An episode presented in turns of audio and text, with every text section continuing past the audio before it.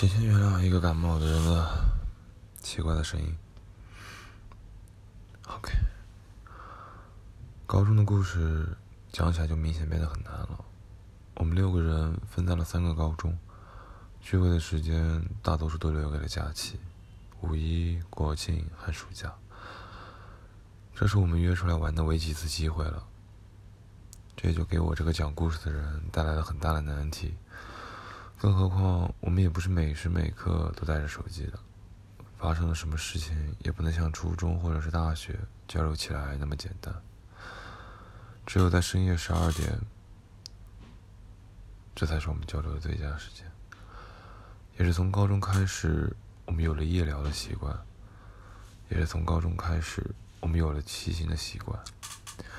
我们开始找每一次出门的机会来联络感情。这也可能只是我，我不再有像他们这么好的同学了。我爹每一次都让我在学校里和不管是自己一个市里的，还是一个省里的孩子多交流交流，问问学习技巧、吃吃饭什么的。我也只是嘴上答应。我已经很少再遇到像他们这么棒的狐朋狗友了。先说说我和苏仔吧，自己学校的事情，自己最清楚。从苏仔最有故事的感情经历开始讲吧。苏仔的故事很专一，的确，苏仔是一个蛮专一的人啊。女孩 L 一直是他高中爱情故事里的女主角，也从来都没有变过。苏仔和女孩 L，我觉得算是我们高中前无古人后无来者的一对情侣了，尤其是在吵架直闹不分手这件事上。就有一点像富婆是知晓瘦哥哥追女孩 X 种种过程的人，我也能勉强算是每一次都知晓苏在和女孩 L 吵架闹分手的那一两个人之一吧。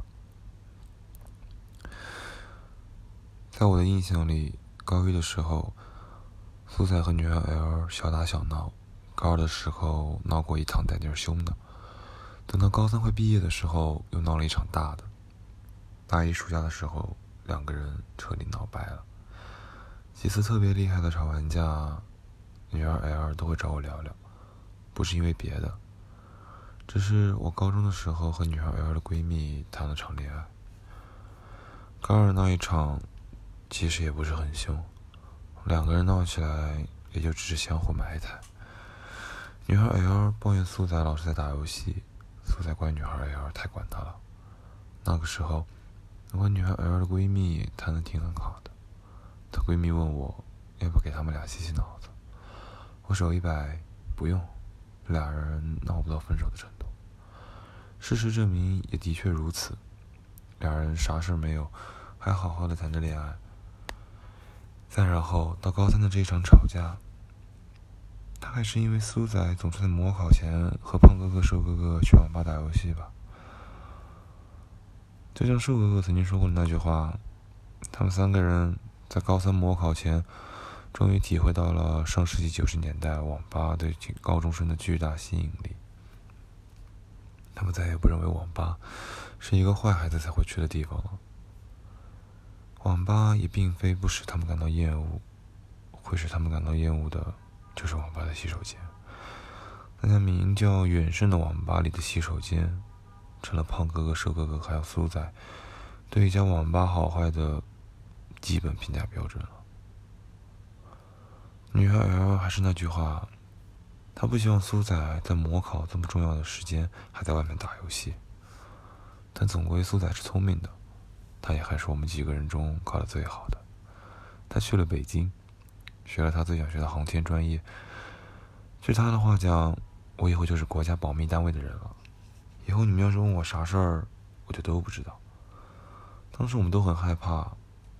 担心苏仔以后成了于敏那样的人，到时候在约饭的时候，岂不是还会有什么国家保密局啊、国安局什么的？我们还是很担心胖哥哥的生命安全的。但还好，等真的到了大学的时候，苏仔也就还是那个样子，每天在群里吵吵着有没有玩屁股的，有没有玩吃鸡的。当然，苏仔和女孩 L。在大学里也经常为这事儿吵架，但他们现在的吵架不像高中时候那么简单了。女孩 L 大学去了南方的一座城市，和苏仔差了有千百公里，飞机过去都要一两个小时。异地恋不用我们多说什么了，能成几对，全看的是两人心意和跑动次数。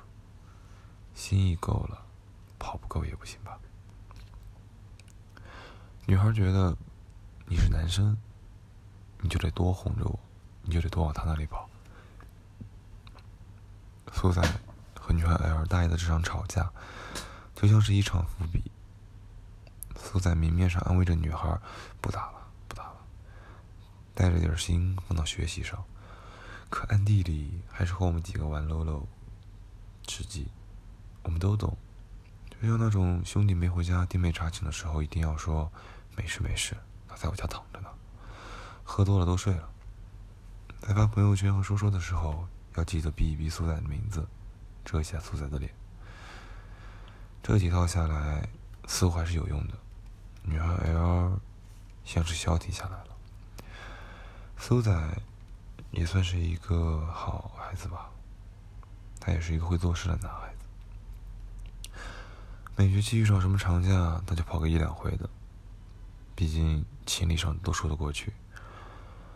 但女孩 L 还是不满足，她觉得苏仔应该跑得更勤快一点。和苏仔做的时候，还捎带上了自己说有了男朋友。你看看人家跑得多勤，你是不是老是在打游戏不来看我？话里确实没什么问题，只不过说多了，听的人就觉得越来越奇怪。感情。也就在越来越变味了。苏仔最后一次去女孩 L 身边的时候，还陷在四级的考场上。为了赶飞机，他特地翘了四级的飞听力部分，去了那座南方城市。我实在是谈不下去了。为什么呢？我们的三观太不相符了。那是下午三点的麦当劳，我和纯洁吃着薯条，苏仔在旁边坦白了真心。把女孩 L 一起给删了，因为我们都觉得这是两个人最后一场吵架了。我一直在想，我的故事要不要出现在这里？一直被很多渣男，自然是有不少前女友的。但这毕竟是六个人共同的回忆，还是把几个人都了解的女孩摘出来单独写一下吧。前女友中。大概只有这一个女孩是几个人或多或少都了解的吧。我们姑且叫她女孩 Z。女孩 Z 是一个好女孩，就像是小时候爸妈嘴边上挂着的“你看看人家，又会钢琴又会跳舞的别别人家孩子”。女孩 Z 有一副好嗓子，她也能弹得一手好钢琴，长相甜美，性格大大咧咧的，有一点像妮妮。我和女儿 Z 在高中复合过两次，和苏仔比起来，这都不算是在谈恋爱呢。第一次和女孩 Z 认识是在高一，那个时候我们没什么交集，来自两个不同的高中，呃，不同的中学。他人缘好，朋友多，我不学无术，单人单坐，窝在教室的后排。我也不知道高一的时候胆子怎么这么大，给女孩 Z 表了白。好像还是在考期中考试前后，女孩自己答复我的时候，我们正好刚考完数学，准备历史复习的时候。认识她的人，我班上的同学，他们都偷偷的跟着我们上楼梯，坐在几层台阶下面偷听。那个时候还真是简单啊，谈恋爱还可以不管不顾，远远不像我们现在，对方的家境、学位，一旦涉及到事业和财产。就像纯洁也说过的那样，我拿什么和人家谈恋爱的？女孩 Z 和我在一起两个星期，分手的原因是因为我妈的第六感。我妈放学给我送手套的时候，瞥见了这里的故事。这是我和女孩 Z 的第一次分手。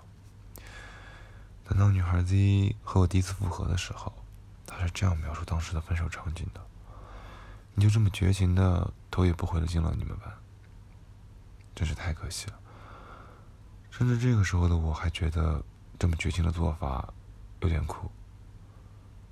看来有的时候我真的太直男了。复合后的这半个月，我和女孩子一还谈的挺好的。可这么好的句子里一定要出现一个但是，所以，但是，我劈腿了。当我在和女孩子一复合的时候，他并没有和我描述我和他的第二次分手。实际上，这一次我们不算是复合，我们只是变成了还能说话的朋友。可能是我想多了，也可能事实如此。在这段时间里，某一次和他一起过马路的时候，他抱住了我的手臂，但我无意间把他推开了。我的确是一个会写传记的人，我能把细节写得很简单，看上去也不伤人的样子。